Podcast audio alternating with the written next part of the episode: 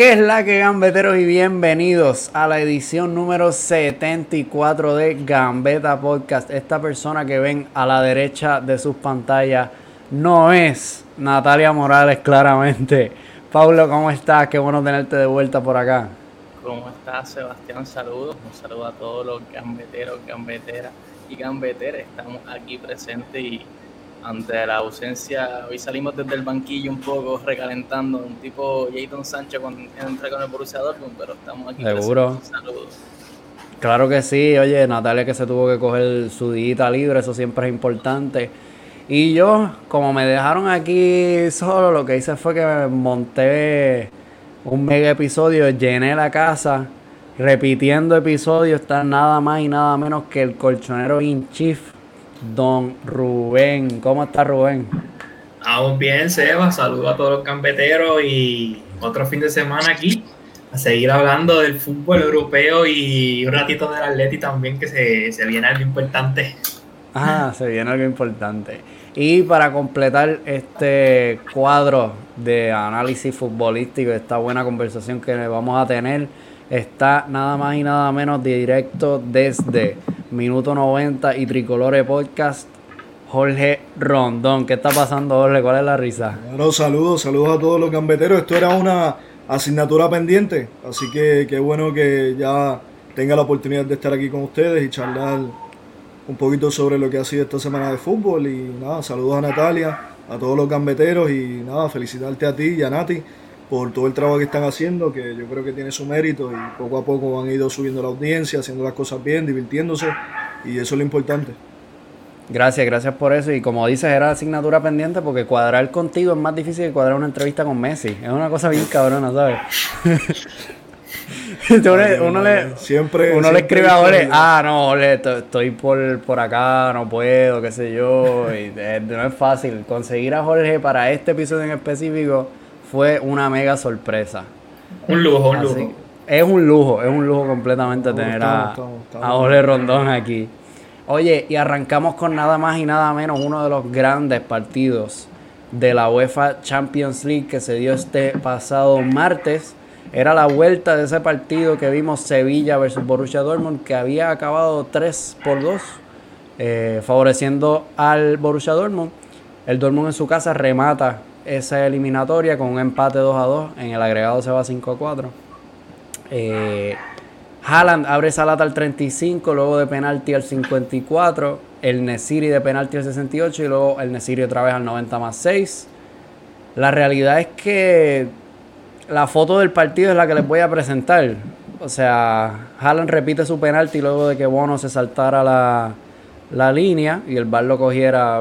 Una vez, una vez Bono le salva el penalti a Haaland, brincándose la línea obviamente. Algo le dice Bono a Haaland que cuando ordenan que el penalti se repita, eh, Haaland va y se lo repite cuando se lo marca. ¿Sabes lo que le. ¿Sabes lo que le dijo? No. ¿Te sabes la anécdota? Bueno, la cuento. Lo que le ha dicho Bono y que luego Holland le ha dicho para atrás es Quiricocho. Que Quiricocho es esa, digamos, esa es una, es una palabra que se utiliza en Argentina concretamente para desear mala suerte al otro. Es algo que, por ejemplo, comenzó el señor Carlos Vilardo en Argentina cuando él era seleccionador, hacía la historia. Él pues tenía una de las personas, el, jardinero o el utilero, eh, se llamaba Quiricocho. Y siempre que esa persona iba a los entrenamientos, normalmente pasaba algo. Entonces Carlos Vilardo, que era así muy, muy súper, sí, que le gusta todo este tema de las cábalas, lo empieza a incorporar en su cuerpo técnico y luego Carlos Vilardo, cuando va a Sevilla, se lo lleva también. Y de ahí, eh, gracias a Carlos Vilardo y esa cábala, se instala en el club la palabra Quiricocho y entonces todos los futbolistas del Sevilla, eh, desde la cantera hasta el primer equipo, pues utilizan esa palabra y es lo que le dijo, lo que le ha dicho Bono a, el bicho este del, del, rubio noruego que, la está rompiendo. Que la está rompiendo. Oye, quiero, quiero profundizar sobre el tema de Haaland, pero antes de eso, quiero que me hablen un poquitito de, de lo que ha estado haciendo este Sevilla en esta temporada, porque luego de caer eh, eliminado de una manera bastante dura contra el Barcelona en la vuelta de Copa del Rey, también perdió su partido contra el Elche 2 a 1, eso fue la semana pasada y lo comentamos acá. Y como que había una negatividad para afrontar esta eliminatoria en Sevilla. Sin embargo, el partido, algunos sevillistas quedaron un poco contentos con, con la imagen que da el equipo de que contra esta, esta mala racha se puede romper. Y yo lo que quiero que ustedes me comenten es a qué puede aspirar el Sevilla hoy, 14 de marzo, si aspira a clasificarse a Champions, eh, si le conviene bajar Europa League, si es candidato a ganar la liga. Bueno, para mí principalmente en un abrir y cerrar de ojos se consideró hace semana y media que este Sevilla estaba como candidato a llevarse el título de la liga y eso me pareció cometer un error al tirar esta candidatura, porque es un equipo que sí estaba haciendo las cosas bien, pero un equipo que dentro del análisis tenía un Enesiri que estaba haciendo goles, tenía un que quedó a deber y que queda de ver cada vez que está en el ataque. Peligroso, pero tiene un delantero que no te sirve, a menos que esté en el área chiqui buscando el balón por arriba.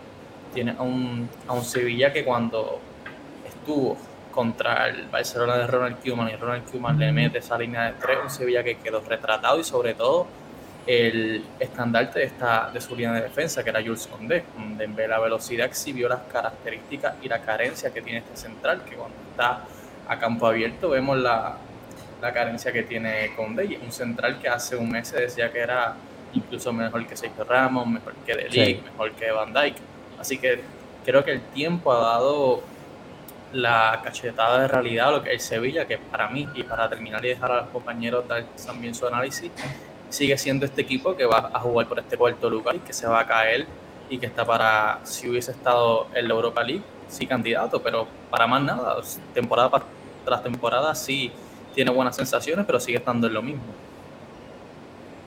Rubén, cuéntame, desde tu posición como atlético, yo no sé, ¿verdad? Yo, yo como comenté en el, en el programa pasado, yo veo la actuación de, del Sevilla como, como ese paso de, buenas sensaciones, como comenta Paulo, pero que llega un tramo de la temporada que comienzan esos, esos tropiezos, esa inconsistencia. En una semana, dos semanas, básicamente perdieron la liga, perdieron la copa, pues, se, fueron eliminados de la Champions cantazos corridos. Ahora afrontaron ese, derby con, el Betty, lo sacaron, pero el Betty dio una buena imagen, que tampoco fue que fue una victoria totalmente meritoria por parte del Sevilla.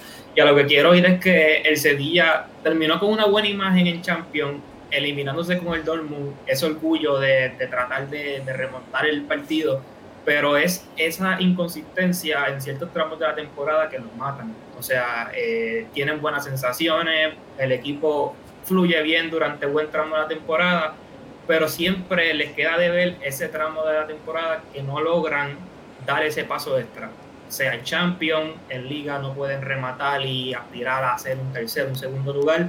Y algo que, ya es consecutivo, que estamos viendo temporada por temporada y hay que ver pues cómo, cómo la dirección técnica, la, la directiva busca una solución para, para, mejorar esa parte de Sevilla. Cuando me mencionan directiva, lo que pienso es que, que cada vez escuchamos que Lucas Ocampo puede salir, que Diego Carlos puede salir, que Cundé puede salir. Entonces también quedan bastante señalados en términos de que si dejan salir a toda esta camada de jugadores que compraron baratísimos, como es el, el modelo del Sevilla, comprarlos baratos y, y hacer los cracks, este, luego venderlos, lamentablemente, ¿verdad? Pero ese es el, modelo que ellos tienen. Este, los limita, los limita bastante. Los limita.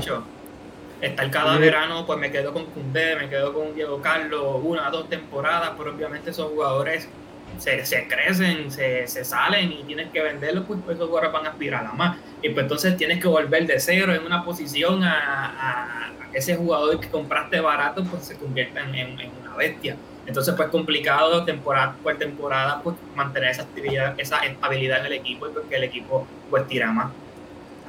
Pues, yo, yo creo que fue bastante cruel lo que le pasó al Sevilla en la Champions, porque realmente tenía argumentos como para eliminar al Borussia Dortmund.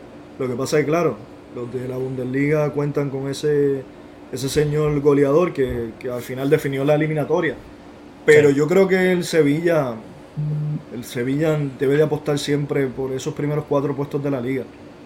Me parece que el proyecto ya no es, al menos Monchi y la presidencia ya no deben de pensar solamente en conformarse con participar y ganar la Europa League. Obviamente ese no es el objetivo. Yo creo que ya el Sevilla tiene una marca, una, un suficiente respeto a nivel internacional como para ya cambiar ese modelo un poco, el de cada verano vender dos o tres piezas importantes. No, yo creo que el Sevilla tiene que intentar ya aclararse en ese sentido y apostar, apostar. Al final sabemos que, exactamente, sabemos que entre Real Madrid y Barcelona siempre va a estar la liga, el Atlético de Madrid ha hecho eso, es que el Atlético de Madrid ha hecho un poco ese camino, aunque el Sevilla lo comenzó mucho antes, ganando en el 2006, 2017 la, la Europa League y todo eso pero, pero el Atlético de Madrid ya lo, ha, ya lo ha logrado. El Atlético de Madrid, a pesar de todo lo que se diga en torno a ese equipo, las maneras o lo que sea, está ahí compitiéndose temporada tras temporada. El Sevilla tiene que aspirar a eso también. Sí, y yo creo que además de pues todo el, balance negativo que se puede hacer, porque como dice Rubén, en una semana eh, básicamente perdieron sus opciones de liga, perdieron sus opciones de Champions, perdieron las opciones de Copa. Pero yo me gustaría resaltar que a este Sevilla todos le veíamos capaz, y tú mismo lo dices, Jorge, de, remontar y ganarle al Dortmund. Tenía argumentos para ganarle al Dortmund. Y eso en gran parte no es solo trabajo de, los grandes jugadores que ha fichado Monchi y que se han asentado en el primer equipo. Hay que darle su, su hay que darle las gracias a Lopetegui. O sea, Lopetegui ha puesto este, ese equipo a, a, que nosotros digamos tienen que aspirar a cuarto, tienen que, tienen la, opción de vencer al, al, Dortmund. O sea que yo creo que el trabajo de Lopetegui es bastante, bastante bueno en el Sevilla. Dale, Pablo, dale, dale, Pablo.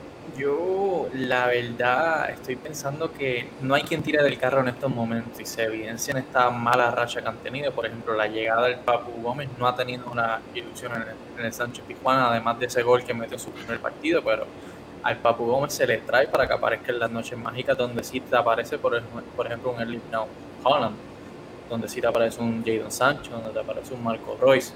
Ahí está la diferencia de, la calidad que le puede imprimir este conjunto alemán, que sí se le imprimió a la, a la eliminatoria, y un Sevilla que se quedó esperando que apareciera Lucas Ocampo, que ya lo vimos forzado contra el Fútbol Club Barcelona, a un Papu Gómez que no apareció, y me parece que dentro de este análisis se debe mencionar que sí, Jules Lopetegui es la máquina y es el pensamiento detrás de, cada escena y cada jugada de, del Sevilla, pero que se ha equivocado en no utilizar a jugadores o por ejemplo al Papu un poco más adelantado, un poco más tirado al centro como estaba jugando con Jasperini, un Oscar Rodríguez que ya no se le ve eh, minutos en el, en el Sánchez Pizjuán, a un Acuña que se le ve lastrado en ofensiva porque llega, pero no llega con la misma velocidad con la que sale, un Jesús Nava que se le que, no ha estado como la temporada pasada y como mencioné también en mi, en mi primer análisis que los delanteros aparecieron ya en serie cuando la eliminatoria estaba un poco a favor del Dortmund, así que hay que hay que ver Yo creo que ese lastre cómo se puede preparar. Yo creo que ese lastre del Sevilla también de, de dejárselo todo cuando ya no tiene nada que perder, lo mismo hicieron contra el Barcelona, tanto en, en, en el partido de liga como el partido de, de vuelta de Copa del Rey que no es hasta que ya a minuto 80 estás perdiendo 2-0, estás perdiendo 1-0, que se tiran arriba a matar y se vio otra vez en el partido contra el Dortmund, que ya cuando estaban en la última, que quizás no tenían tantas opciones como tenían al principio del partido, se tiran arriba y, se, van con todo. Yo creo que Lopetegui debe aspirar primero a retener esos jugadores como Cundé, como Diego Carlos, como Lucas Ocampo, tratar de, buscarle esa última buena versión a, a Jesús Nava tratar de, que, de que el Papu entre en el, en el sistema, porque lo noto en los partidos del Sevilla, lo noto perdido. Ese es el este, problema, lo, lo, del Papu, que pues se habla mucho, como dice Pablo, y estoy totalmente de acuerdo, de que no ha podido aparecer, pero también es que acaba de llegar apenas en ese mercado de invierno, o sea, y comprender la filosofía, el estilo del equipo, tal vez el proceso de adaptación sea muy complicado, pues porque pues influye mucho el idioma en parte, la cogieron bastante bien, pero pues son meses lo que lleva en el equipo, que también pues no sé si ese, ese proceso de adaptación lo, lo haya afectado un poquito pues para, para caer en el ritmo de juego que llevaba el Sevilla. Y Lucas Campos, pues yo lo veo de la manera en que la lesión, volver a arrancar y volver a, ese ritmo de juego que llevaba, lo lito un poquito y pero pues son, son como, como estamos mencionando, detalles que y de jugadores que deberían mantener un Papu Gómez ver si la temporada que viene ya sería ese, ese momento de adaptación completo y ver si el Sevilla arranca con todas las piezas sin que pues, se le vaya a alguien importante como estamos hablando. A fin de cuentas todo eso es mantener el talento y sobre lo del Papu yo creo que el Sevilla haría mal o los aficionados del Sevilla poner todas las esperanzas en un jugador tan grande como el Papu más allá de la calidad que tenga y toda la, diferenciación que pueda hacer dentro del campo. Pero estamos hablando de un futbolista que tiene, ¿cuánto? 33, 34 años. No estamos hablando de un chico que tiene 26, 27. Entonces, yo creo que el Papu tiene que, de alguna manera, Lopetegui tiene que intentar incluirlo en, en, ese sistema para que se asocie con su uso, mantener campo de cara a la próxima temporada también yo creo que es importante, porque creo que ese es el jugador diferenciador, aunque nunca a la altura, evidentemente, de los nombres que mencionó Pablo del Borussia Dortmund, que fueron diferenciales y, importantes en, esta eliminatoria de, Champions. Pero me parece que, que, no todo se tiene que apostar al Papu, el Papu tiene que ser una, una pieza más de ese colectivo que yo creo que el Sevilla por eso trae a Lopetegui, porque apuesta por lo que él puede generar tácticamente, que es un colectivo sólido con unas características de juego bastante definidas. Así que yo creo que nada, vamos a, vamos a ver, pero sobre todo mantener el talento, invertir bien y esperar la próxima temporada. El problema va a ser el siguiente, que la próxima temporada lo más probable es que el Real Madrid y el Barcelona recuperen su nivel y entonces... No, al título no creo que aspiren la próxima temporada, no creo. No, pero mínimo por lo menos a la Copa del Rey como esta temporada, que ah, pues a fin de cuentas. Yo creo que si, si, si aspiran por lo menos en esta en este mercado de transferencias, y Monchi a lo mejor ya lo sabe, está sacando cuentas y, buscando jugadores, un 9 que realmente le funcione al Sevilla. Porque Pablo mismo lo decía, que entre Luke de Jong, que te juega de un estilo, y el Nesiri que te juega de otro, a fin de cuentas casi siempre juegan sin 9 porque no pueden confiar en ninguno de los dos. Y una persona que te organice, ese Sevilla explota.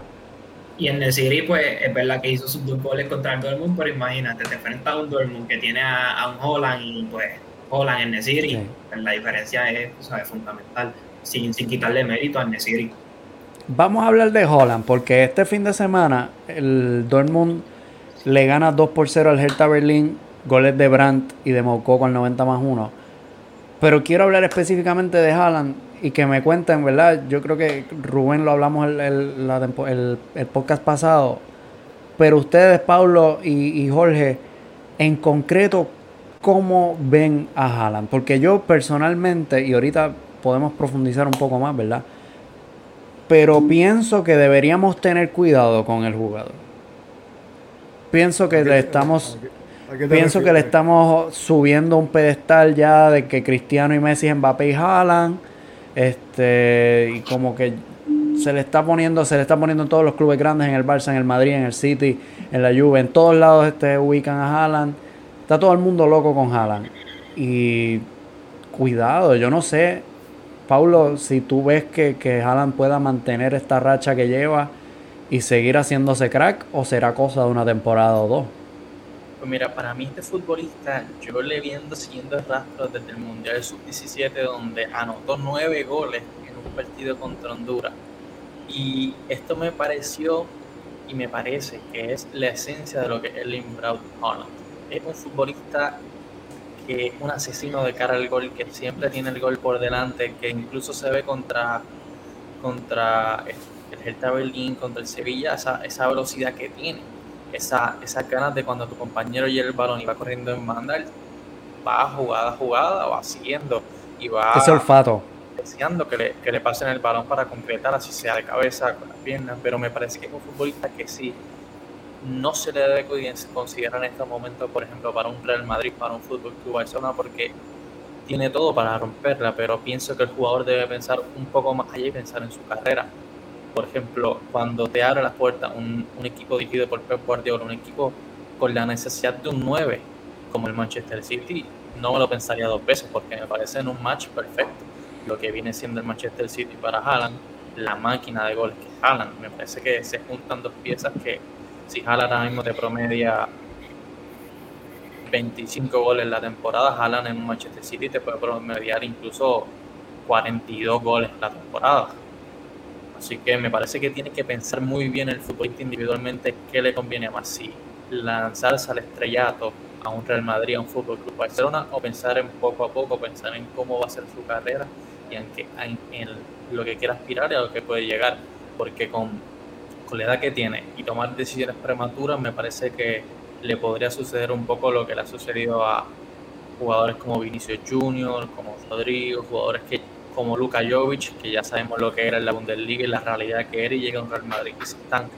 Creo que tiene que plantear muy bien las opciones y me parece que lo mejor para, para el futbolista sería seguir los pasos de su padre.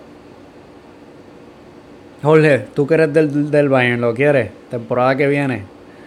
No, bueno, es que yo, yo sé que mientras esté Lewandowski, el Bayern de Múnich no va a ir nunca por ningún otro delantero. Así sea Holland o Cristiano Ronaldo con 25 años, da igual. Así que en ese sentido yo no, yo no, yo no sueño con, tenerlo en el Bayern, pero si, si no estuviera Lewandowski, claro que sí, sería una opción válida.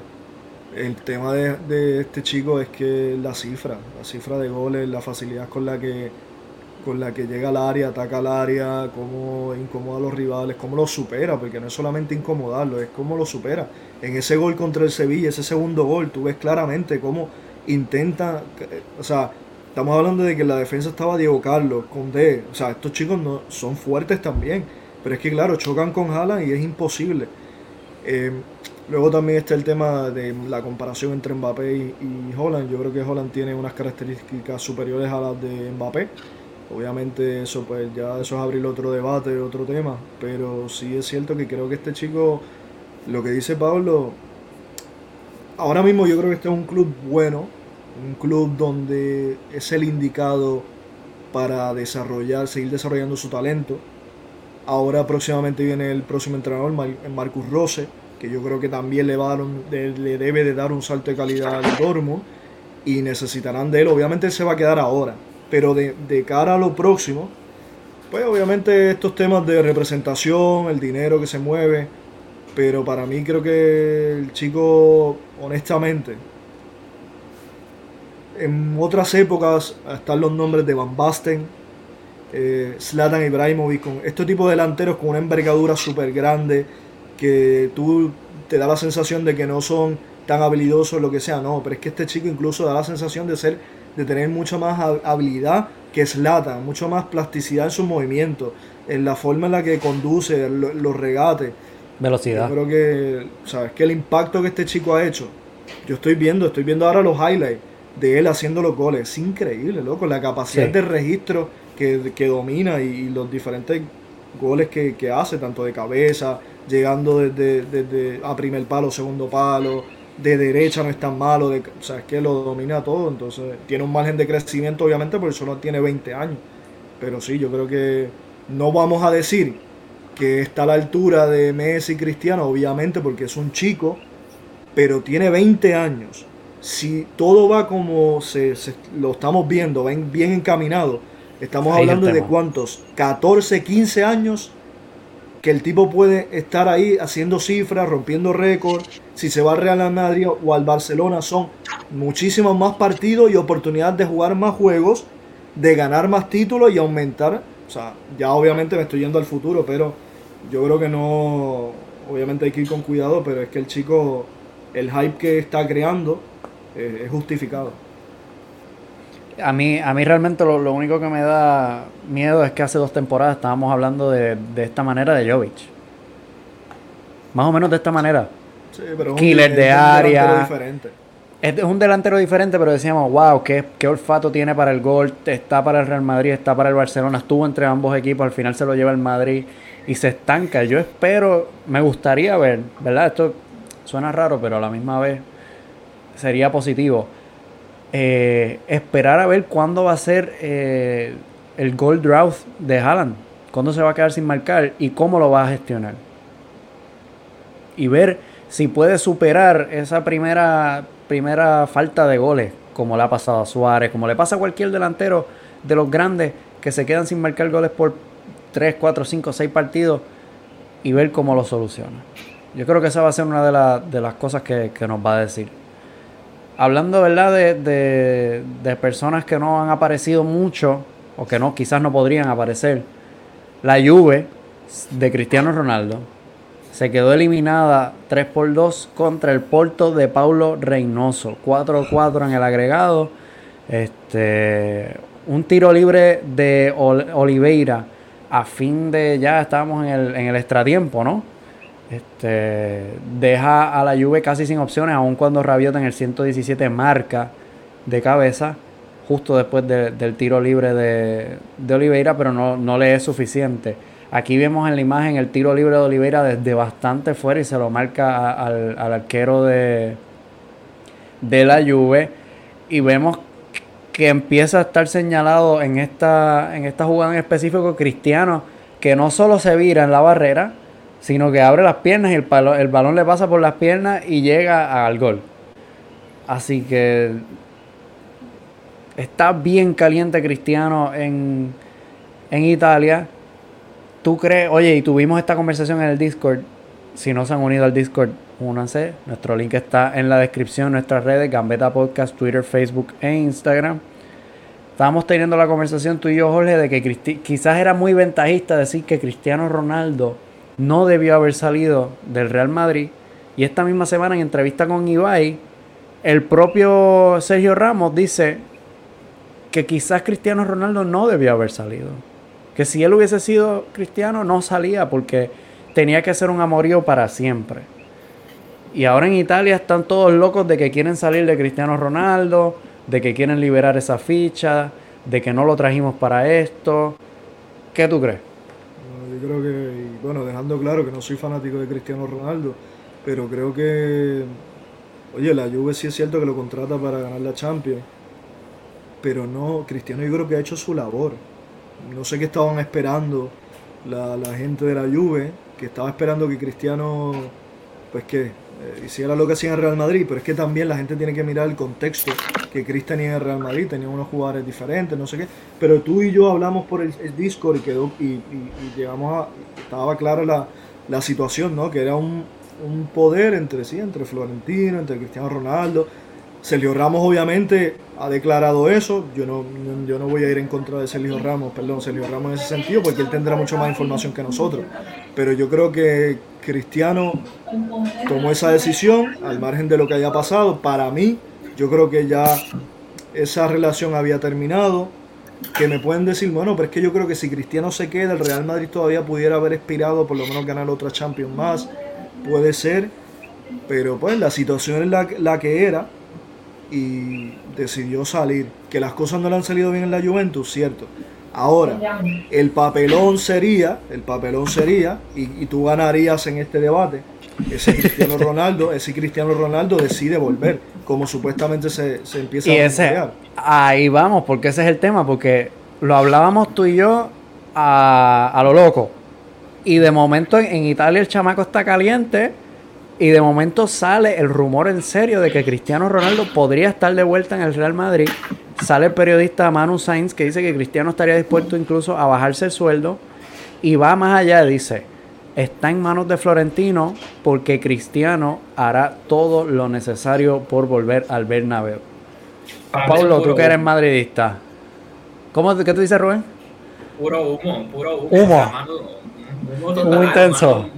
Manu Sainz dijo este, filmó lo de Saúl y el mismo Saúl este, habló esta mañana con, un fanático colchonero y dijo que tranquilidad, o sea, y él mismo filmó la noticia del Valle. Que sea cierta no lo sabemos, pero el mismo Fabricio confirmó y entrevistó, habló con, con la gente de la Juve y pues confirmaron que, que, que la idea de, del equipo es mantener a Cristiano en la próxima temporada, así que pues todo puede cambiar, pero para mí... es que es que mira, es que sí, mira que toda la gente dice, no, que Cristiano Ronaldo es un prepotente, un chulito, no sé qué. ¿Tú crees que Cristiano Ronaldo, después de haberse ido del Real Madrid, de la manera en la que se fue, haciendo berrinche o, poniendo el ego por delante de otras cosas, lo que sea, lo que, lo que siempre se dice, ¿tú crees que si Cristiano fuese tan orgulloso como dicen que es, o como proyecta, va a bajarse los pantalones y volver al Real Madrid? Yo no lo veo haciendo eso un hombre con esa hambre competitiva se va, va, a tratar de seguir intentando en la Juventus o dar un paso, no sé. Yo he propuesto el, tema de la del United, del Manchester United. Personalmente me encantaría que Cristiano Ronaldo tuviera una última etapa en Europa con el Manchester United, donde, donde el club que le dio, que lo llevó a, la gloria, ¿no? A ese primer, ese, esas, esas temporadas donde destacó, donde ganó la primera Champions y hizo que el Real Madrid se interesara. Pero dime tú, Pablo, ¿qué piensas tú? Cuéntame. Mira, yo, si pueden poner aquí la canción de Coscu muy intenso, la pondría. Porque este hombre se va a quedar este, pensando en lo que va a hacer, a ver si logran a equiparar lo que está haciendo el, Inter de Antonio Conte, que me parece que es el amplio candidato, el máximo candidato a ganar la serie esta temporada y cuidado que también la siguiente. Pero me parece que si él se fue porque quería nuevos retos, él quería, luego de esa final de Kiev, él quería, y él lanzó que quería nuevos retos y que esa relación estaba completamente rota, según ha hablado incluso el mismo Sergio Ramos en, la, en su pasada entrevista con, con Ibai, que se manejaba ya los que estaban dentro del vestuario lo que, lo que sabía que ya Cristiano se iba. Me parece que Cristiano un, un hombre, un hombre de completamente con ansia deportiva y de palabra y que si él está en la Juventus va a estar 100%, 100 comprometido con la Juventus. Así que me parece que todo se da para que la prensa, especialmente Twitter Fútbol, tome esto para analizar y decir Cristiano de vuelta al Madrid, Cristiano de blanco, Cristiano en el nuevo Bernabéu. Cristiano va a romperla nuevamente, vamos Florentino. Eso, o sea, me parece que hay que, que hablar de menuzar y me parece que hoy en día el jugador está comprometido con la Juve y que como muy bien menciona Jorge, si el jugador da un salto, que ya sabemos que el Madrid está un poquito complicado, ya sabemos las alegaciones y las acusaciones que tiene en, los Estados Unidos, así que me parece que si Cristiano Ronaldo quiere seguir compitiendo al máximo nivel y se plantea a final de temporada porque dudo mucho que el jugador quiera salir y que se hable de salir en este momento, está la opción de retornar a casa, que, que retornar al Manchester United. Y me parece la mejor opción, pero ojo, para mí esta eliminatoria no tiene nada que ver con Cristiano Ronaldo, no tiene nada que ver con lo que es eh, la Juventus, que es un equipo completamente mediocre en la Serie A. Me parece que esto es una oda al fútbol de Sergio Consensao y los jugadores de Loporto especialmente de Sergio Oliveira. Sí, sí, no, yo creo que la Juve tiene que plantearse el proyecto deportivo. Lo hemos dicho muchas veces y hablado en muchos foros. O sea, ellos, ellos lo que han querido cambiar es la, el estilo de, juego. Ellos lo que quieren es un juego mucho más asociativo, algo que se aleje un poquito de lo que es el catenacho y todas estas cosas que son clichés del fútbol. Pero claro, hacen una apuesta por Sarri, sale mal, entonces tienen la apuesta de Pirlo, pero yo creo que Pirlo es más que nada una, pues ponerlo ahí en lo que aparece otro nombre que pueda ser mm, importante y que pueda traerle un cambio distinto. ¿Se precipitan con Pirlo? Probablemente sí. Pirlo es un futbolista que dio gloria al fútbol italiano, que hizo grandes cosas, pero no porque él tenga ese estilo de juego y menos con la poca experiencia que tiene. Además también, oye, hay que decir que que el, equipo también está a nivel individual y de jugadores un poco limitado. Y hay, para gente que saltará y dirá, pero ¿cómo tú dices eso, Jorge? Y yo, bueno, es que hay que sentarse a ver los partidos de la Juventus para que tú veas cómo es el equipo de plano. Que ya no solamente por planteamiento, sino por capacidad de futbolista. El único jugador que honestamente esta temporada ha destacado en la Juve se llama Juan Guillermo Cuadrado. O sea, un tipo que yo tengo el dato aquí, que ha hecho en esa eliminatoria que estábamos hablando del Porto contra la Juve, el tipo ha hecho 12 pases clave que han acabado en remate y el tipo ha hecho 32 centros y 15 han sido rematados por compañeros. Aparte de todo lo que corre, todo lo que se desequilibra, aporte en ofensiva, aporte en defensiva. Pero claro, luego está el tema de, de Dybala, ¿qué ha pasado con Dybala? El tema del mediocentro, llega Artur, que creo que Artur es, una, claro, Artur es una, y Artur es, es una pieza importante, pero se le va a Pjanic y ahora ya no tiene un medio centro organizador. Entonces la defensa hay, hay ya una edad, hay una edad, aunque se está recambiando con Delic, que es muy bueno, que, que la verdad al principio le estaba costando, pero ya está más asentado. El turco también, que a mí me parece que esa debe ser la dupla del futuro. Y tal, o sea, no es todo Cristiano Ronaldo, honestamente. Así que yo creo que él se va a quedar y como dice Pablo, esa eliminatoria la ha ganado por supervivencia por, por huevos, si quieres ponerla al margen de eso, porque han habido cosas tácticas que han hecho que el Porto haya competido también. Y nada, ya está. O sea, yo creo que pues lamentablemente la Juve otra vez fracasando en Europa.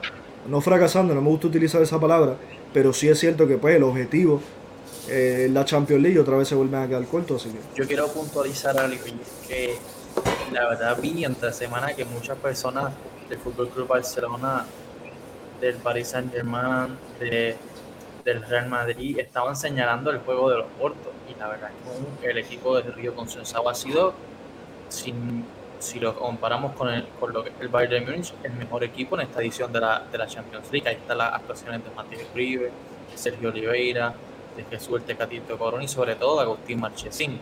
Este es un equipo que está siguiendo los pasos y me parece que la escena en lo que, lo que fue este partido contra la Juventus fue una calcomanía del equipo de José Mourinho que gana la, la Champions League.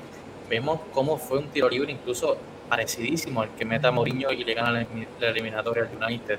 Así que hay que respetar la manera en la que se juega este fútbol, también disfrutarla y ver que no va a ser un rival fácil, sobre todo los madridistas que señalaban, queremos a Oporto, queremos a Oporto si le ganamos al Atalanta. El Madrid solo juega a tirar al centro, la Juventus jugó más de 120 minutos a centro y no le, no le pudo ganar y teniendo de mirar. Con un enorme Pepe, claro, con un enorme Pepe que hay que, hay que hacer, hay que darle honor a quien merece. Teniendo a Deli, teniendo a Cristiano Ronaldo, teniendo a Morata, menos. teniendo a Bonucci. O sea, un jugador menos. O sea, el, el, Oporto va a ser una piedra difícil a, a cualquier equipo que, se, que, le, que le toque. Están segundos ahora mismo en la liga, no están tan cerca del liderato. ¿Dónde los ves en la Champions? Era, en la liga está complicado. Yo sigo de cerca la liga portuguesa y el Sporting se está saliendo. O sea, la temporada que está haciendo el Sporting también es súper buena y ya no, no tienen muchas opciones. Yo creo que dependerá del sorteo, como siempre en la Champions. Yo creo que esto es algo que, que va así. La competición, el formato, dependerá de lo que te toque.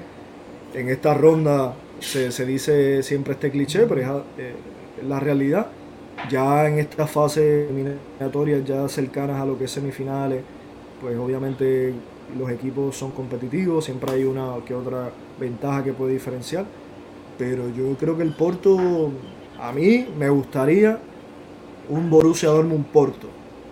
Me gustaría, me gustaría ese sorteo, que los grandes se maten entre ellos, ¿no? los, que, los que quieren a los débiles, pues que no, que se enfrenten entre los más fuertes y a partir de ahí que salga el que vaya a ser campeón de Europa y que uno de estos equipos pues pueda, pueda avanzar. Las anteriores ediciones siempre hay una sorpresa, así que vamos a ver cuál de los dos será, si es el Dortmund o, el Porto. bueno, o el, Atalanta, porque igual el Atalanta elimina el Madrid, pero bueno. Totalmente. Yo pienso que lo puesto viendo como, como dice Jorge, que ya la liga, en su liga, pues está un poquito complicada el asunto de, ganarla, van a ir a por todas por, por ser ese equipo sorpresa en la Champions y van a tirar todos los cartuchos posibles por, por llegar hasta, pues, donde el fútbol les le permita. Así que el rival que les toque pues tiene que tener mucho, mucho ojito con ese equipo, porque lo que se viene va a ser bueno. Y si le toca, bueno, poniendo verdad que el Atleti pase de ronda, que le toca al Atleti Porto. Partidazo, partidazo partidazo y, y, buenísimo va a estar. Y pasa el Atleti.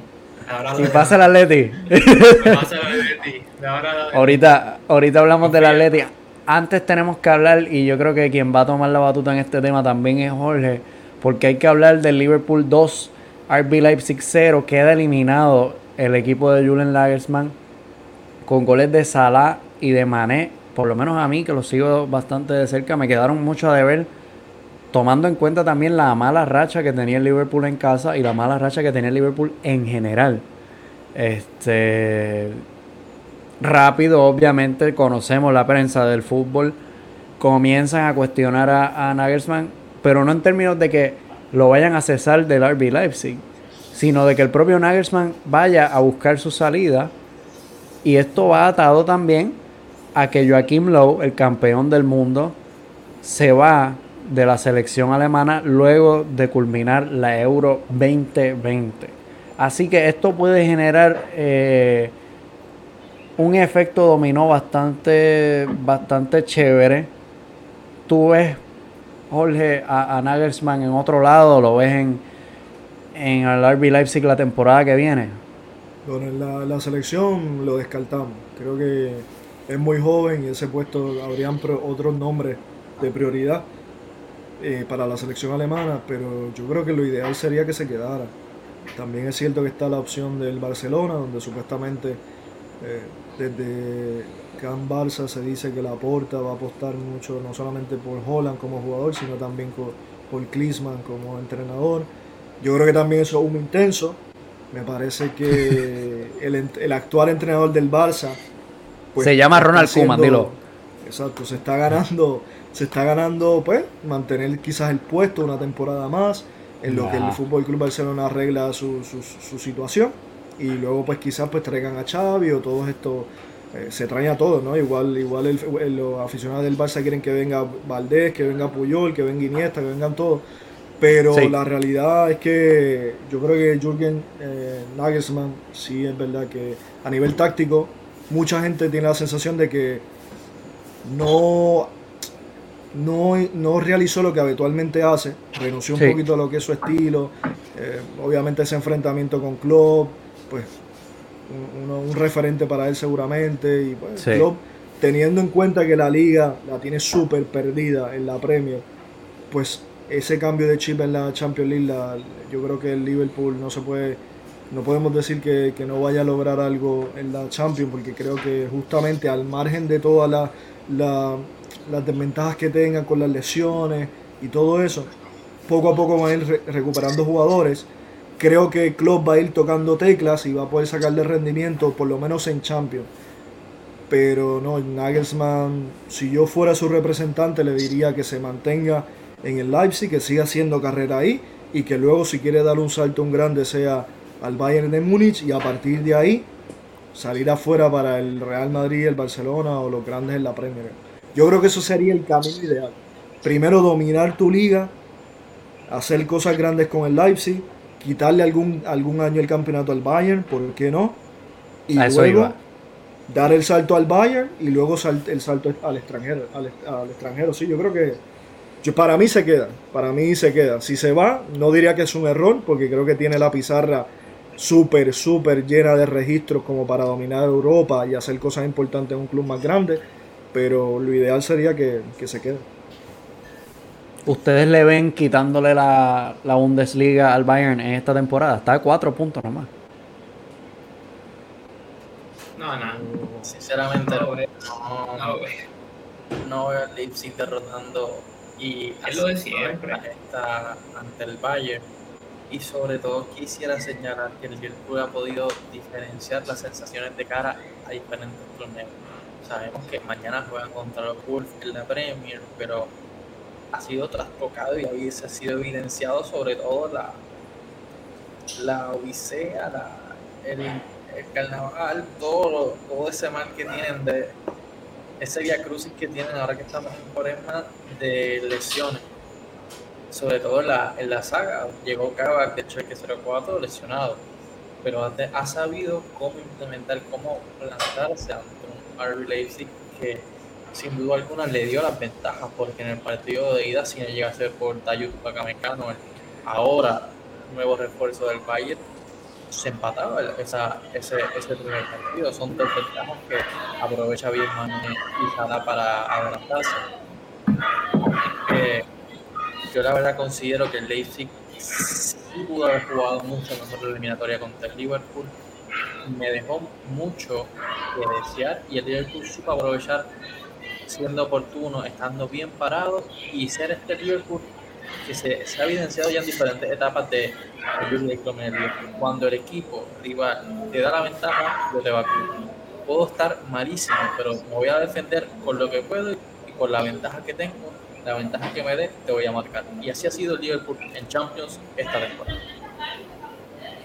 Oye, muchachos, y se nos ha ido bastante parte del, del, del podcast, pero tenemos que hablar lamentablemente de la eliminación del Barça frente al PSG. Este, nos fuimos en agregado 5 a 2, el partido quedó 1 a 1. Goles de Kylian Mbappé y goles de Leo Messi. Este, Este, yo no sé cuál es el balance que, que, puedan hacer ustedes, por lo menos el balance que yo hago es que desde Anfield para acá, yo veo al Barça un pelín mejor y con una plantilla bastante peor eh, de la mano de, de Kuman, así que yo me quedo bastante tranquilo con que nos hayan eliminado, por lo menos como les dije en el Discord, caímos de pie. El Barça murió peleando. Es verdad que las 5 o 6 ocasiones que tiene un Dembélé de cara al gol, las falla las 5, las falla las 6. Este, pero a fin de cuentas queda señalado otra vez Leo Messi fallando su, su penalti contra Keylor Nava. Así que no sé, hay gente que habla de, que al fin de cuentas Messi no aparece en los partidos importantes. Yo me había emocionado muchísimo cuando marca el golazo desde afuera de la caja al ángulo. Y dije, bueno, oye, quizás esto es posible. Pero luego falla el penalti y yo creo que el equipo se viene abajo. Este, yo no sé ustedes cómo vean a este Barcelona y, pues obviamente con la llegada de la puerta que lo comentábamos desde la semana pasada han salido una retalía de noticias de Agüero, de Alaba, de Haaland. Todos los prospectos habidos y por haber están sonando para el Barça. Yo creo que eso en gran parte es que, el mundo del fútbol reconoce que la portada es capaz quizás de, remontar esta situación y de darle un aire distinto al Fútbol Club Barcelona. Pero antes de eso, quiero hacer un pequeño balance con los que no hemos hablado todavía, Jorge y Paulo. Eh, ¿Qué les parece Kylian Mbappé? ¿Cómo lo ven? ¿Le ven este en el pedestal del fútbol de aquí a dos, tres años? ¿Le ven en el pedestal del fútbol ahora? Pues yo creo que a mí al principio cuando yo comencé a verlo se me parecía mucho a Thierry Henry y luego sí es cierto que con el paso del tiempo también le he visto cositas de Ronaldo cuando era más joven. Y pues obviamente es un fuera de serie. Un chico que es capaz de desequilibrar cualquier partido. Donde que al espacio es súper peligroso por la, por la capacidad de velocidad que tiene, esa aceleración. De cara al gol no es malo porque también es un chico que tiene, se le da muy bien el, hacer goles. Yo me parece que sí, es la estrella, es la estrella del futuro, ese recambio que se habla tanto no sé si algún momento llegará a tener las cifras que, tuvieron Cristiano Ronaldo y Messi. Yo creo que compararlo con lo que fueron esas dos personas estos últimos años sería injusto. Yo creo que hay que valorar a cada uno en su justa medida. Kylian Mbappé desde muy joven ha, sabido, sabe lo que es ganar. Ya con el Mónaco, aquella temporada donde deslumbró, aquella Champions, fue capaz de, ganar, de, de ser parte de esa plantilla que le quitó el título al, al Paris Saint Germain y lógicamente pues a nivel de, de Champions ya ha tenido algunas noches espectaculares, aquel Mundial del 2018 donde fue fundamental para, para pues, ir avanzando ronda por ronda y ganar el campeonato mundial. Entonces yo creo que es un chico que ha tenido el éxito de manera prematura, ganada obviamente, por su talento. Y sí, yo creo que te digo, en mi equipo principal, que es el Bayern de Múnich, tampoco lo veo nunca, pero por cosa obvia, porque el Bayern de Múnich no se va a gastar ese dinero por un futbolista, por más bueno que sea. Pero sí, yo creo que para el Real Madrid. Yo tampoco lo veo en el Tottenham. Para el Real Madrid, para el Real, para el Real Madrid, que es donde más suena, tiene todo el sentido del mundo. Porque estamos hablando de una figura que no solamente va a destacar en el campo, sino que a nivel de marketing, pues es también rompedor y necesario, así como lo fue Cristiano Ronaldo en su momento, que te, lo fichas por 100 millones o por 65 en aquel entonces, pero luego en el año, que ese primer año, pues la inversión la recuperas de una manera extraordinaria por, por la capacidad de, de Cristiano de ser no solamente futbolista, sino que como marca comercial. Así que además para el espíritu del Real Madrid, que donde siempre han habido tipos de esta envergadura deportiva y también de marca comercial, pues yo creo que es excelente. Pero en fin, eh, el chico es un crack y ganar el balón de oro posiblemente. Ganará en algún momento, siempre y cuando posiblemente, si se va al Real Madrid lo va a tener más fácil. Porque si se queda en el Paris Saint Germain dependerá mucho de que ellos conquisten muchas Champions pero en el Real Madrid con un doblete y que hagas 30, 40 goles te vale para hacer ganar el balón de oro. Con menos, porque pregunta a Modric. Dentro de. Bueno, pero ahí no entre. Modric, Modric hizo una buena temporada.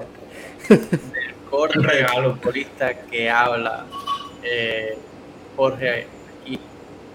Kylian Mbappé es el siguiente. Kylian Mbappé tiene todo para ser el que se coloque la camiseta, la casaca blanca y se presente en el Santiago Bernabéu para hacer estallar todo, a toda la afición merengue. Tiene las cualidades físicas, las cualidades técnicas, las cualidades que vienen enfatizar las cualidades de mercadeo también.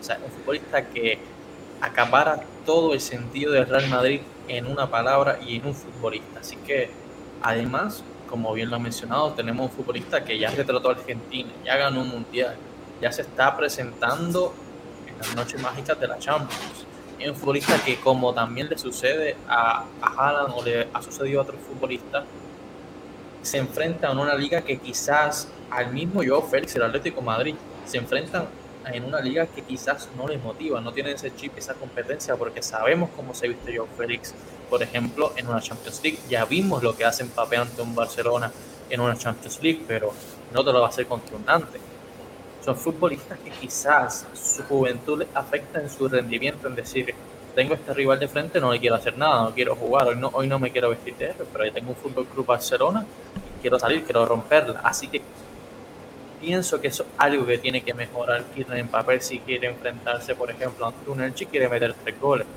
que es lo que tiene Messi, que es lo que tiene Cristiano, pero no te lo tiene ni, ni Haaland cuando se enfrenta a un equipo un poco bajo de, la media tabla o si no golea el Dortmund y lo empata, no te lo tiene Mbappé si enfrenta a a, a un Stade de Brest, no te lo tiene a John Félix si juega contra el Elche, contra equipos de, de, de, la zona baja de la tabla. Así que me parece que estos futbolistas están bien curtidos futbolísticamente, pero tienen que ser un poco más humildes, saber a, que, a los rivales que se enfrentan y ser siempre eh, el tiro que se necesita de cara a, los partidos.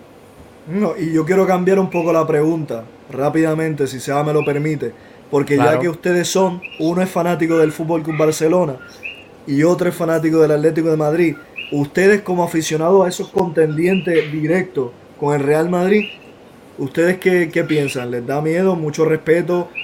¿Que el Real Madrid logre esa, esa ficha? Y entonces ustedes de, miedo.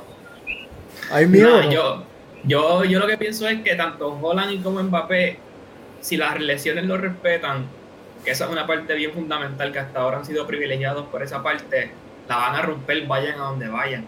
Y segundo, tener la mentalidad. O sea, son jugadores que si los ven, sus actitudes que quieren, o sea, tienen hambre en, esa, en esos encuentros eh, de Champions, se les ve esas ganas de romperla. Así que ese, ese cambio, sea donde vayan, Barcelona, Madrid, donde sea, van a tener esa motivación de romperla. Y yo como aficionado del Atlético de Madrid, pues, y, con el Cholo en la fila, voy a muerte con los míos, así que no hay miedo. ¿No te da miedo un hat de Kylian? Es complicado porque, o sea, va, va, a pasar lo mismo cuando se enfrentaba el Atlético a un Cristiano Ronaldo, que ya sabemos lo que, lo que sucedía, ¿entiendes? Pero obviamente esto es fútbol y, es ir partido a partido a ver cómo se desarrolla el encuentro. Ya es especular a qué vaya a suceder, pero obviamente eh, tener enfrente a un Madrid con, con un Mbappé, con un Holland, una amenaza seria que, que pues hay que plantearse un partido sumamente distinto a lo que está, lo que está acostumbrado estos últimos dos años, que pues al, al Madrid la salida de Cristiano pues ya es distinto. Así que vamos a ver. En mi parte yo creo que, si bien en el partido de ida nos, nos cogió de hijo y nos hizo tres, en el partido de vuelta le cambiamos el planteamiento, le metemos este, verdad que Mingueza se fue al minuto 20, ¿verdad? Pero entre Filpo y Grisman se lo comen. O sea, Mbappé no hizo mucho contra el Barça en, la vuelta.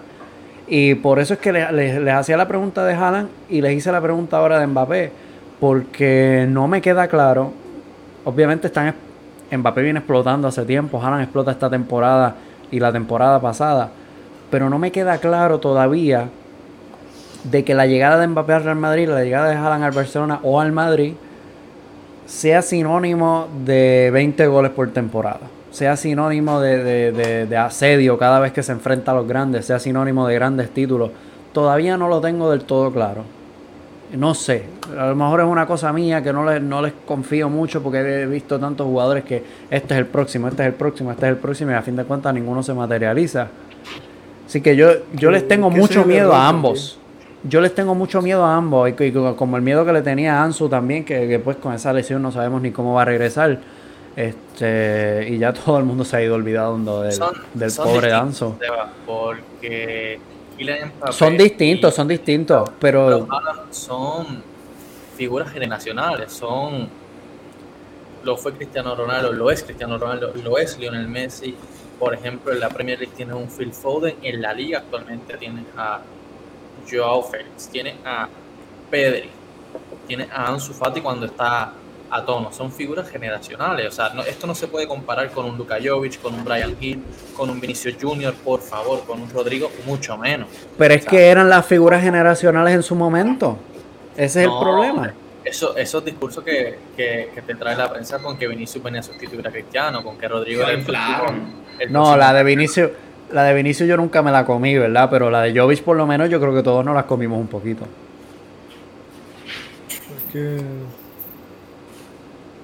No sé, no sé. ¿Eh? ¿Eh? La verdad es que ese, es el problema. Ese tema, con los, chicos jóvenes, es que yo creo que la prensa hace daño. Yo creo que la prensa sí. se equivoca. Y además vivimos en una sociedad donde, mira, el discurso es tan sencillo. Hoy día, mucha gente no ve tantos partidos de fútbol y se, se, quedan solamente con una finta, con, un regate, con, un resumen, con, un resumen de TikTok o lo que sea. Y yo lo hablaba hoy con Rubén en, en, el Discord porque yo le decía, mira, yo intento informarme de todo el fútbol, lo que sea, porque también a mí yo me especializo en el fútbol femenino, pero no llego a todo. Entonces yo veo muchos partidos repetidos porque en el día a día pues necesito espacio, pero, pero no me quedo con ese regate o lo que sea, no pero entonces la prensa te sacan titulares, este chico hizo esto, este chico otro. Si tú no investigas, si tú no realmente te apasiona el fútbol, lo ves a fondo, tácticamente, lo analizas, lo que sea, pues te lo vas a creer, te lo vas a creer, pero no, mira, Jovic se equivocó en ir al Madrid, el hypeo, el hype de, de Jovic lo jodió, porque el chico, ese contexto que él tenía en el Frankfurt, no lo iba a tener en el Real Madrid. En el, en el, en el Frankfurt tenía primero un fútbol de una liga distinta, Luego tenía unos compañeros con unas características que lo complementaban. Y en el Real Madrid es otra cosa. En el Real Madrid no iban a jugar para Jovic. ¿Quién, ¿Quién pensó que en el Real Madrid se iba a jugar para Jovic? Primero, que en el Real Madrid. Eh, en el Real Madrid, señores, que allí el único 9 que estará, que ha estado, estará y permanecerá un tiempito más es Karim Benzema. A partir de allí, este Zidane o quien sea, todos los entrenadores han apostado a Karim. Y mira que se la criticaba a Karim, que si esto, lo otro, el gato malo, que si el vence malo, bla, bla. Y es así. O sea, los, eso, ese tipo de jugadores jóvenes hay que tener paciencia. Para mí, primero el error grande va a ser empezar a compararlo con Cristiano y con Messi. Ya, señores, disfrutemos lo que queda de Messi y Cristiano Ronaldo y dejemos que estos chicos hagan su carrera. Lo mismo ha pasado con Hazard. Ha pasado lo mismo con Hazard. ¿Y ahora qué está pasando con Hazard? Todo el mundo diciendo que si gordito, que si esto, que si lo otro. ¿Por qué? Oye, el tipo triunfó en el Chelsea, nadie puede cuestionar eso. Que en el Real Madrid tuvo mala suerte, las lesiones, el contexto, bla, bla. Lo mismo le pasó a, Ricardo Kaká, triunfó en el, en, el, en el Milan, llegó al Real Madrid, las lesiones, lamentablemente, pues mira, no se da. Pero también a mí me molesta que el fanático sea mucho más, sea un fanático de, de, ver partido, o sea, una persona que sea más como nosotros, que nos gusta ir al detalle más, más lo táctico, bla, bla, quiera destruir la carrera mediáticamente de un futbolista simplemente porque no triunfa en el Real Madrid.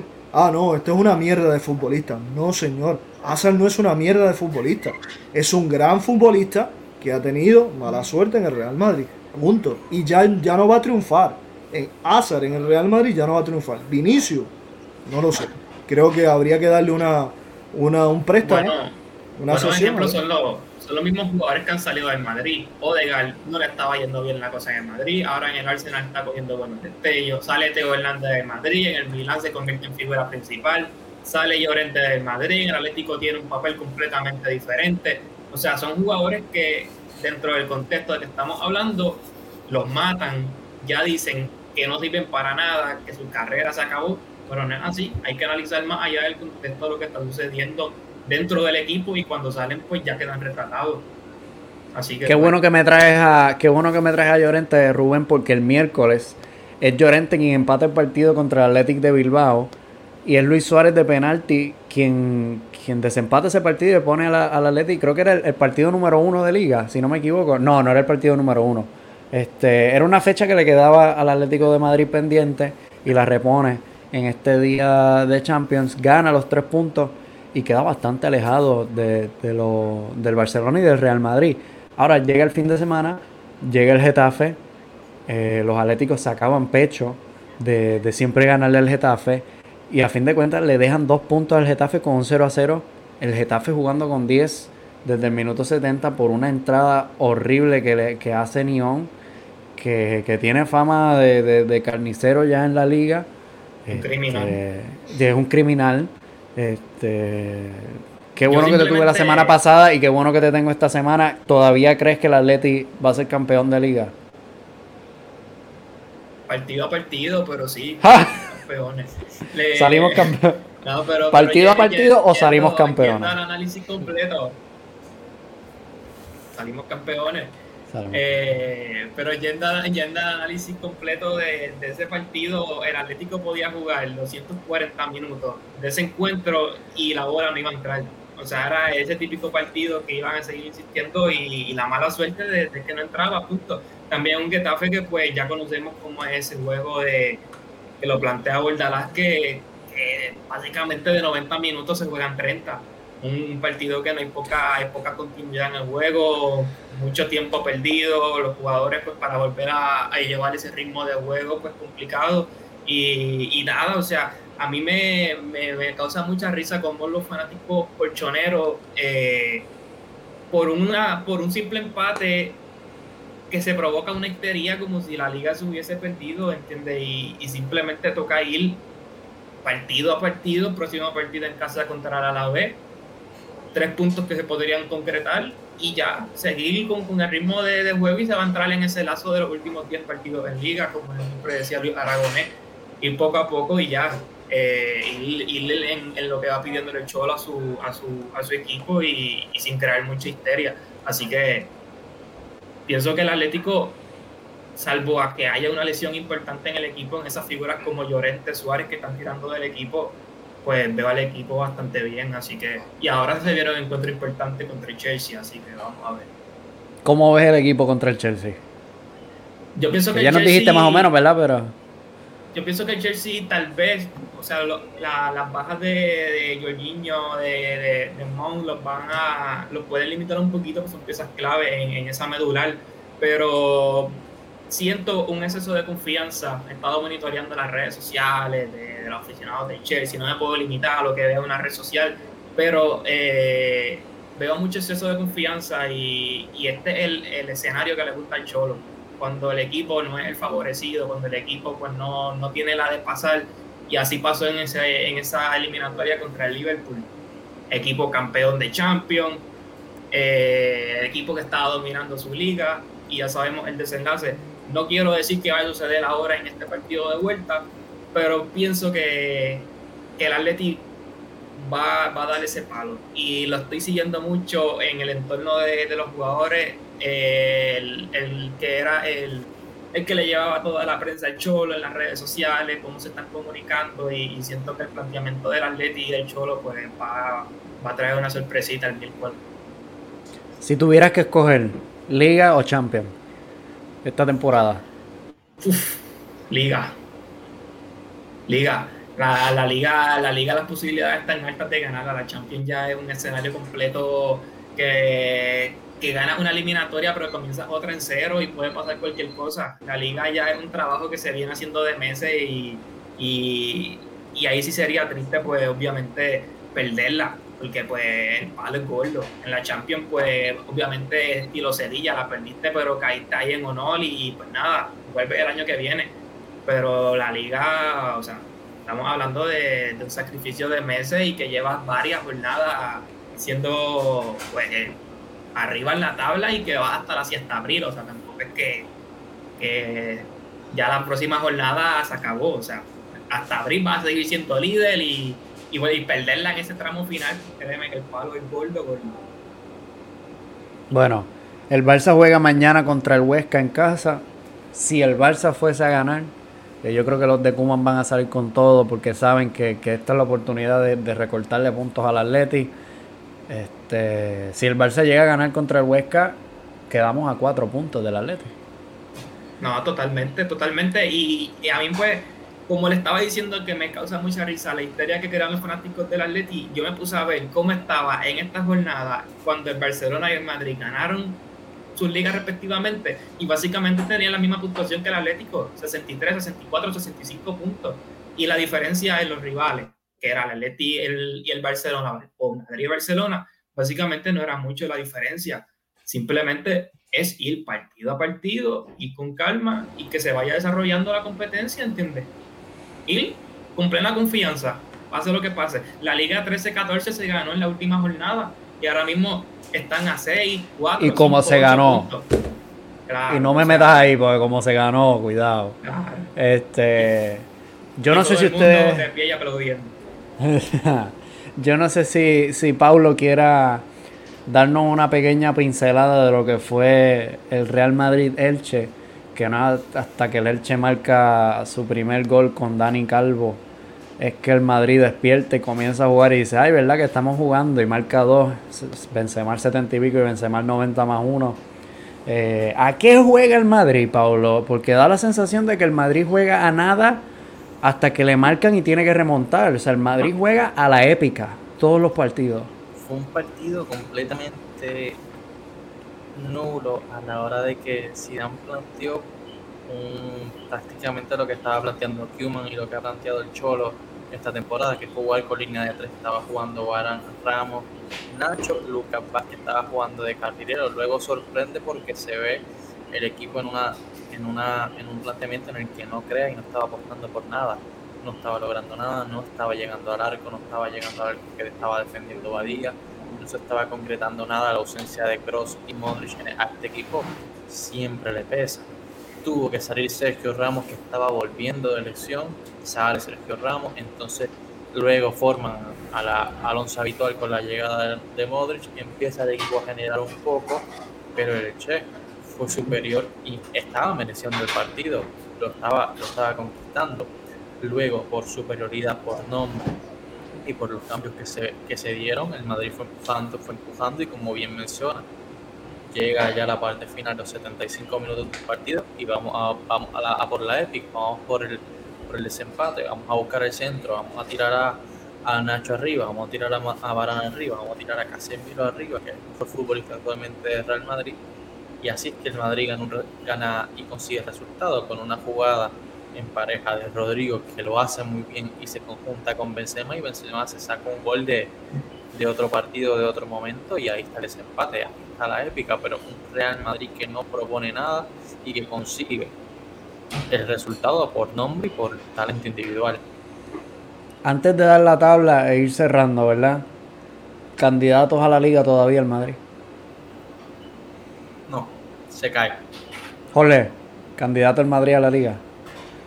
El Madrid siempre hay que, hay que darle la posibilidad. Yo no creo que esté muerto todavía pero me parece que lo normal sería que el Atlético de Madrid mantuviera ese paso, al margen de que pues luego tenga que algún, algún partido que pierda puntos, pero el Real Madrid me parece que tiene posibilidades todavía, incluso el Barça, así como te digo del Real Madrid, te digo el Barça. Rubén, se vienen compromisos importantes. Tanto el Madrid y el Barcelona le queda clásico pendiente. Ambos partidos le quedan, eh, ambos equipos le, quedan este encuentros importantes, Real Sociedad, Sevilla, etcétera. O sea, son, son este encuentros que, que posiblemente puedan perder puntos. Así que también es otra cosa. Todo el mundo va a perder, va a perder sus puntitos de aquí a que se acabe la temporada y la gente a veces piensa que, esto es FIFA y que el Atlético va a estar ganando de tres cada partido y esto no es así, ¿entiendes?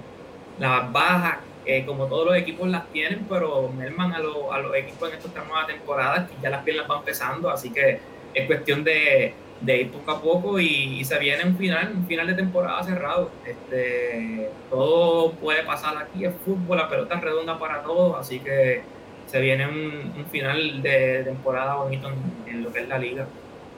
Bueno, la tabla de la Liga Española está como sigue. Atlético de Madrid líder, líder, con 63, Real Madrid segundo con 57, el Barça tercero con 56, pendiente a jugar mañana contra el Huesca a las 4 de la tarde hora de Puerto Rico.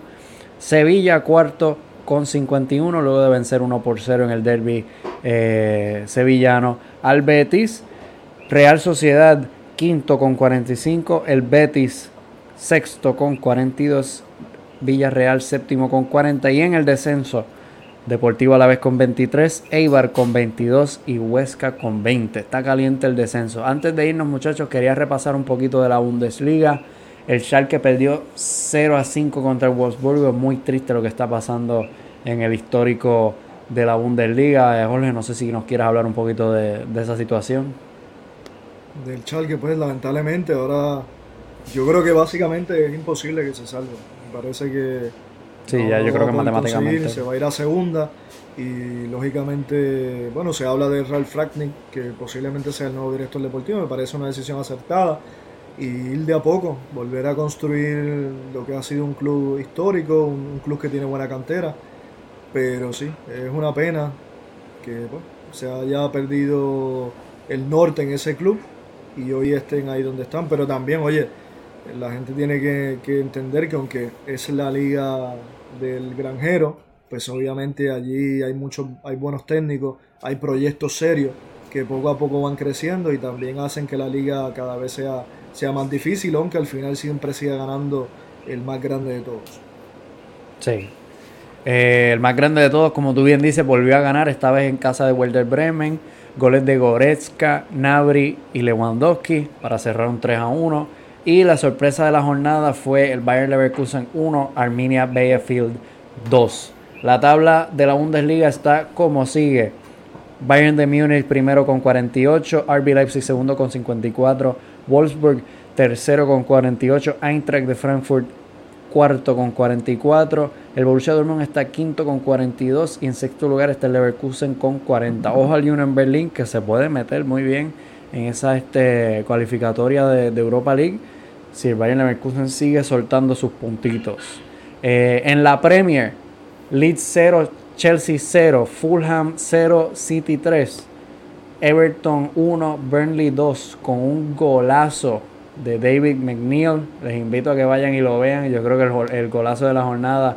Aunque tendríamos que hablar también de la Rabona de la Mela en el derby de Londres. Pablo, te veo sonriendo. ¿Qué está pasando? Un, un dolor.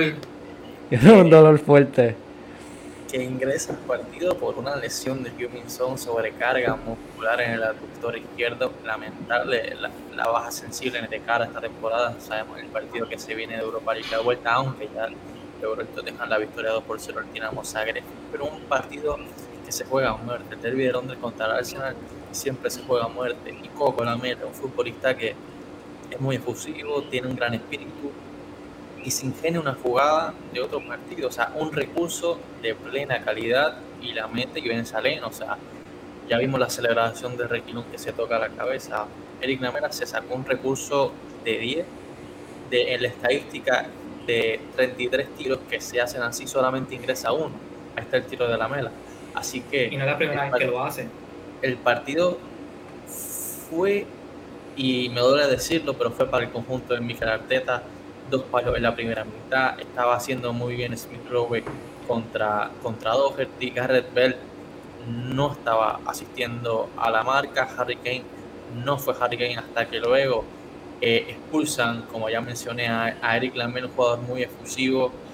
Tiene una serie de entradas que lo, amonestan, le sacan la doble amarilla, sale Eric Lamela y ahí es que el derby de Londres se vuelve un poco más caliente porque Davison Sánchez le hace un penal a la cassette que van al bar, lo afirman, pero todo, todo la hacia donde todos estamos indignados porque cuando va a la repetición casi no lo toca Davison Sánchez y la caseta hace que hace que se cae, la cassette vendió muchas faltas, Michael Oliver sabemos el historial que tiene este árbitro, la compró va, la cassette lo firma y luego, con la expulsión de Eric Lamer, el partido se pone, que esto es curioso, se pone todo para el Tottenham, Harry Kane al palo, luego Davison la salvan en la línea, Magala es el central brasileño, un partido que fue meritorio el triunfo de, de, del Arsenal, pero que el Tottenham también al final, si no llega a ser por la suerte y porque el partido, la verdad, entre las decisiones arbitrales y el palo, no se dio el empate. Así que un derby que, y una derrota que, que duele.